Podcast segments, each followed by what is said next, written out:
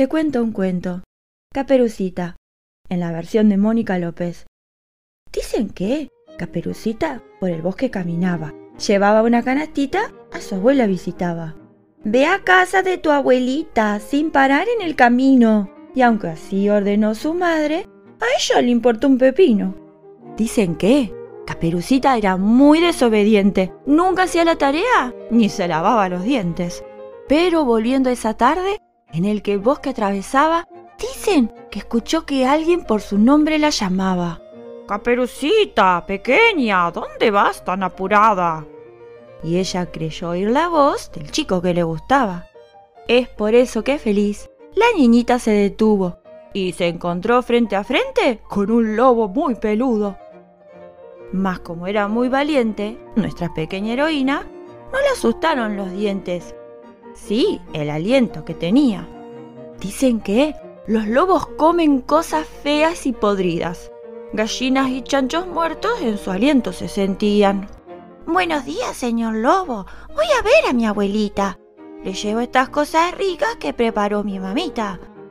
El lobo se relamía pensando en la canastita. Mmm, pero más rico sería comerse a Caperucita. Y aunque era un lobo ordinario, tenía buenas ideas. Pensó un plan para comerse a la niñita y a la abuela. Pequeña Caperucita, corramos una carrera a casa de tu abuelita a ver quién primero llega. ¡Magnífico! gritó ella. Comencemos ahora mismo. Y como un rayo partió. Tenía diez en atletismo. ¡Wow! dijo el lobo aquel que ya no tenía estado. Me parece que Velón mi comida se ha escapado. Pero dicen que fue el lobo quien llegó antes a la casa. Es raro, pero en los cuentos cosas raras siempre pasan. Dicen que él golpeó la puerta. ¿Quién es? dijo la viejita. Tu nietita, respondió el lobo, poniendo la voz finita. Y se tragó de un bocado a la pobre y dulce abuela. Dicen que ni masticó, pues le dolían las muelas. Y el lobo se puso entonces un camisón con florcitas. De un salto fue a la cama, disfrazado de ancianita. Dicen que entonces golpeó la puerta Caperucita. adelante, Dijo el lobo con la voz de la abuelita. Dicen que la pobre niña la miraba sorprendida. ¡Qué fea estaba su abuela! Y qué mal aliento tenía. Abuela, qué ojos tan grandes. Mm, para verte a ti, preciosa. Y esas orejas en punta. Para oír tu voz, hermosa. Pero esa nariz horrible.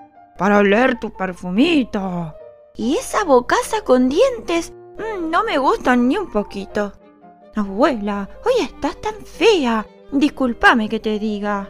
Pero hueles a pescado, a chancho y a carne podrida.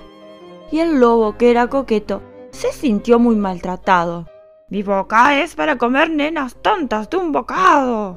En cuestión de unos segundos se tragó a la niña entera, que fue a parar a la panza, donde ya estaba la abuela. ¡Auxilio! ¡Auxilio!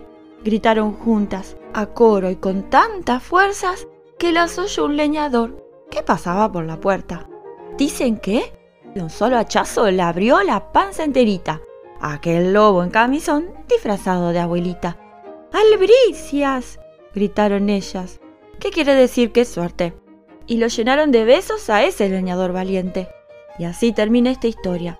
No puede ser de otro modo. Tiene un final muy feliz, mm, no muy feliz para el lobo. Dos enseñanzas nos deja. No seas desobediente y si quieres oler bien, anda y lávate los dientes. Y colorín colorado, este cuento se ha terminado.